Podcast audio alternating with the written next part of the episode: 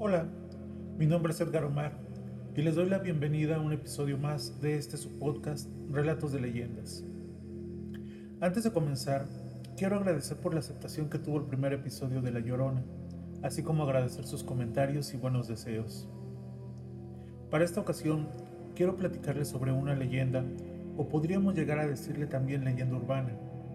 Esto debido a que hay mitos sobre gente que ha vivido esta experiencia, pero yo en lo personal no conozco hasta la fecha a alguien que lo haya hecho.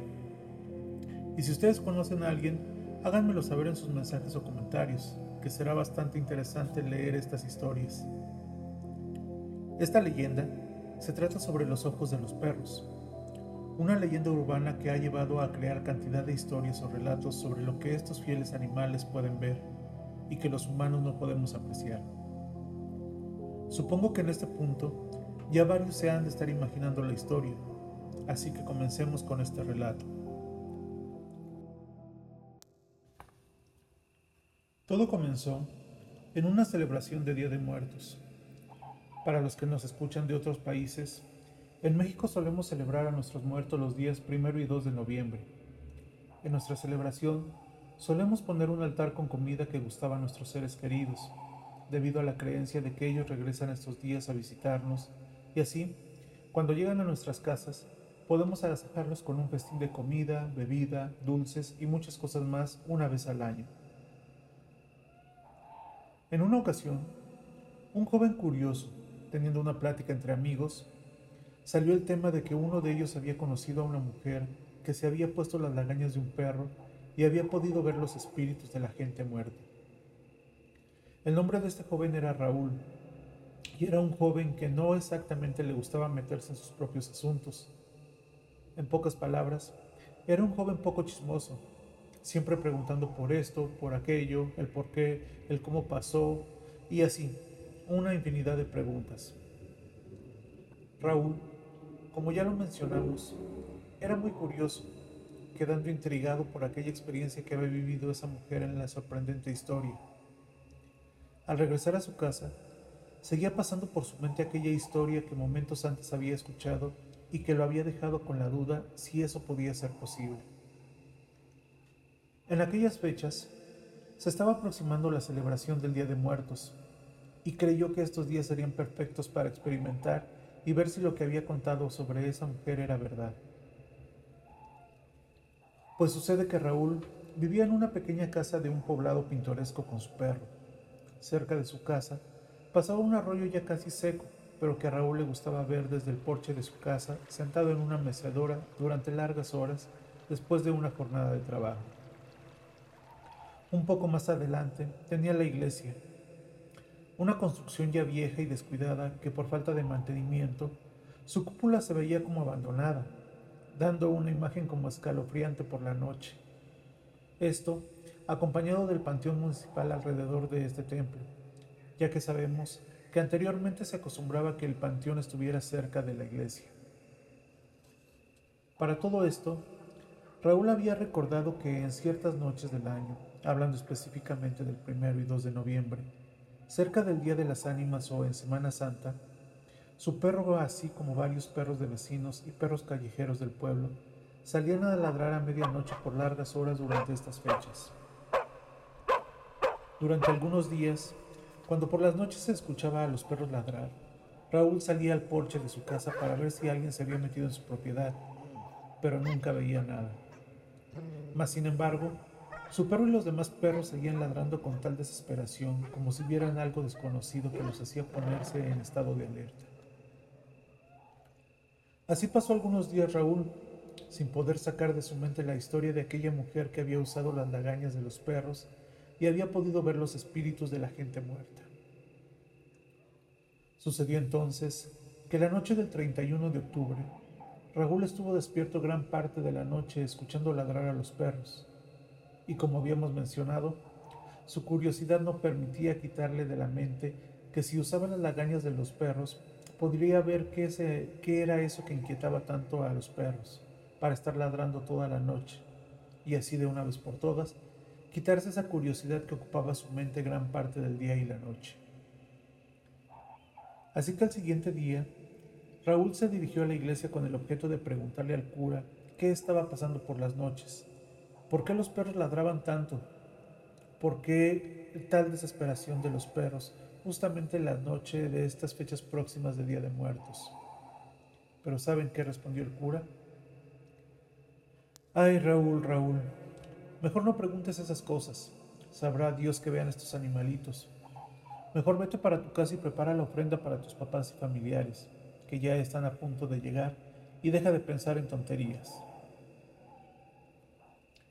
Pero a pesar de la recomendación del cura, Raúl no estaba dispuesto a olvidar este asunto.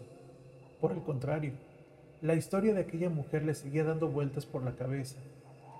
Era tanta su curiosidad por saber si era verdad que tomaría la decisión de usar las lagañas de su perro justamente esa noche. Pensaba que esa noche sería perfecta, ya que era cuando regresaban todos los muertos, y así era más seguro que él pudiera ver la veracidad de la historia de esta mujer. Pues resulta que esa noche, cerca de que las campanas de la iglesia sonaran para indicar las doce de la noche, Raúl salió al porche de su casa y se sentó en su mecedora favorita que tenía para relajarse. Llamó a su perro y le limpió las lagañas. Un poco dudoso y escéptico, se frotó las lagañas de su perro en sus ojos y se sentó a esperar. Pasaron algunos minutos y no veía nada. Solo sentía un pequeño ardor en sus ojos. Pero cuando en la distancia se escucharon las campanas de la iglesia anunciando la medianoche, su perro y los otros perros comenzaron a ladrar. Al escuchar esto, a Raúl lo invadió una mezcla de nervios y curiosidad, así que se puso de pie y comenzó a voltear hacia todos lados, pero no veía nada. Lo que sí es que escuchó un murmullo, un susurro en su oído izquierdo. Santa María, Madre de Dios, ruega por nosotros pecadores ahora y en la hora de nuestra muerte. Amén, dijo Raúl muy espantado. En ese momento, volteó su mirada hacia el arroyo y pudo ver la primera de las ánimas en pena que residía en el purgatorio, con un ropaje blanco, con una vela y rezando. Pero detrás de ella venían muchas más, todas con sus ropas blancas, cargando velas, como si fueran rezando, y algunas de ellas se veía que venían cargando cadenas. Era como una procesión de ánimas. Raúl, sorprendido de lo que veía, se quedó de una sola pieza. En ese momento sentía que no podía mover su cuerpo por más que él quisiera. Sentía sus pies como si los tuviera pegados al piso y sus manos las sentía bastante pesadas, como para poder levantarlas y restregarse los ojos para ver si era verdad lo que estaba viendo. No podía despegar la mirada de la procesión de ánimas que se dirigían lentamente a la iglesia, y cuando parecía que la procesión había terminado, la última de las ánimas se detuvo frente a él, giró su cabeza hacia Raúl y con un movimiento lento extendió su mano ofreciéndole su vela. En ese momento, Raúl sintió más ligero su cuerpo, y si de algo estaba seguro, era que uno no contradice a un alma en pena, y mucho menos le haces enojar Así que Raúl levantó su mano lentamente y con un temblor por todo su cuerpo agarró la vela. Y cuando lo hizo, ¡puf! El ánima desapareció como si se hubiera desvanecido en el aire. Sin embargo, Raúl seguía teniendo la vela en su mano. Al reaccionar sorprendido por la desaparición del ánima, soltó la vela dejándola caer al piso y apresuradamente se metió a su casa encerrándose poniendo todas las cerraduras de su puerta pero ya estando dentro de su casa, volteó hacia el altar que había puesto para sus muertos, y cuál sería su sorpresa al ver la vela que había dejado caer afuera en el piso frente a su altar. Sorprendido, se asomó por la ventana para ver si estaba aún afuera la vela, ya que era imposible que estuviera frente a su altar, porque él había dejado caer al piso afuera.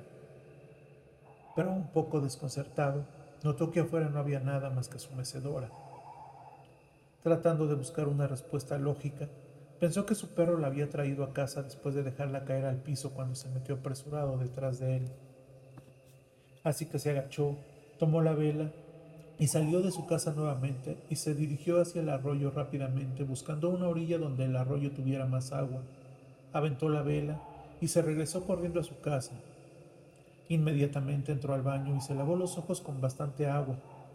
Después se metió rápidamente a su cuarto se arrodilló a un lado de su cama Tomó un rosario viejo que estaba en el buró de su cama y que había pertenecido a su abuela y su mamá le había heredado. Cerró los ojos y comenzó a rezar. Después de un rato de rezar, se logró tranquilizar. Abrió despacio sus ojos y cuál sería su sorpresa al ver nuevamente esta vela en su buró. Esa noche, Raúl no pudo deshacerse de la vela y mucho menos dormir. Al siguiente día, Raúl esperó a que amaneciera para ir rápidamente a la iglesia para contarle al cura todo lo que había pasado y éste le diera un consejo para saber qué hacer o aún mejor, decirle que todo había sido un sueño loco. Cuando llegó a la iglesia, tocó desesperadamente la puerta ya que aún era muy temprano y no había abierto esta aún. Después de unos minutos, el cura abrió la puerta un poco adormilado y Raúl le aventó abriendo la puerta con desesperación. ¿Qué te pasa, Raúl? Parece que tuvieras una mala noche, dijo el cura. En ese momento, Raúl entre sollozos le contó al cura lo que había hecho, todo lo que había visto y por lo que había pasado toda la noche. A lo que el cura le respondió. Ay, Raúl, Raúl, yo te lo dije, pero es que a ti todo te entra por un oído y te sale por el otro. Con esas cosas no se juega, son cosas serias. Pero tranquilo, tranquilo, hay algo que puedes hacer. Básicamente, lo que le dijo el cura es que tenía que regresar la vela, pero por supuesto, Raúl había sobrepasado sus acciones y cualquier cosa podía pasar al querer regresar la vela. Esa tarde, Raúl se sentó en una mecedora nuevamente y se puso a pensar sobre todo lo que podía suceder esa noche al querer regresar la vela. Por ejemplo, que todas las ánimas le ofrecieran sus velas, o que no regresaran esa noche, o que él se convirtiera en un ánima más, o que simplemente el ánima no quisiera la vela de regreso. Cerca de la medianoche, Raúl llamó nuevamente a su perro para limpiarle las lagañas, frotárselas y esperar a las ánimas con su viejo rosario en una mano y la vela en la otra. Cuando las campanas de la iglesia comenzaron a sonar, marcando las doce de la noche, los perros comenzaron a ladrar nuevamente. Al principio no veía nada, pero sí escuchó de nuevo el murmullo que venía del arroyo. En ese momento, volteó hacia el arroyo y allí estaba la procesión de ánimas nuevamente, con sus ropajes blancos y sus velas.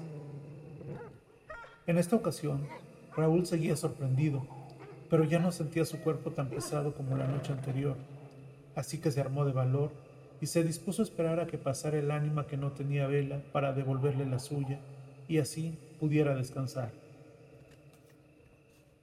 Y nuevamente, cuando la procesión terminaría de pasar, Raúl preocupado pensó que no podía regresar la vela, ya que no veía al ánima sin vela, pero repentinamente Apareció nuevamente la última ánima que se paró frente a Raúl, se giró hacia él y levantando su mano cubierta por el ropaje blanco, le pidió su vela de regreso. Buenas noticias, ¿cierto?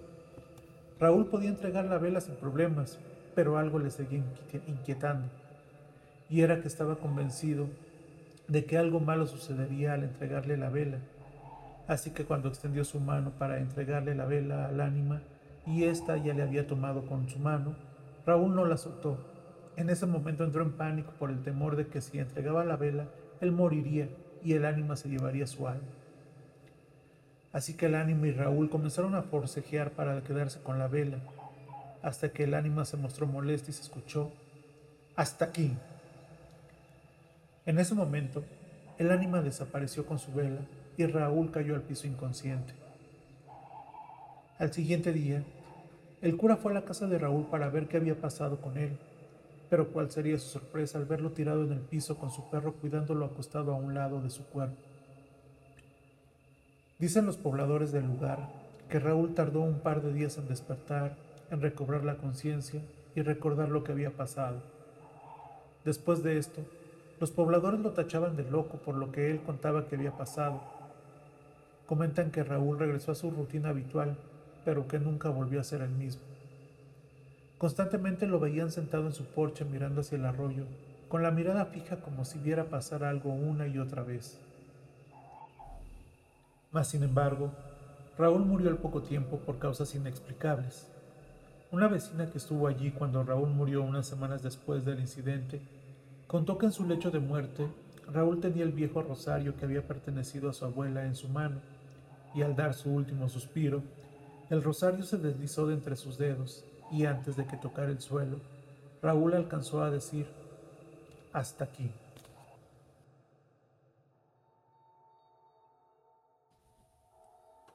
¿Qué les pareció esta historia?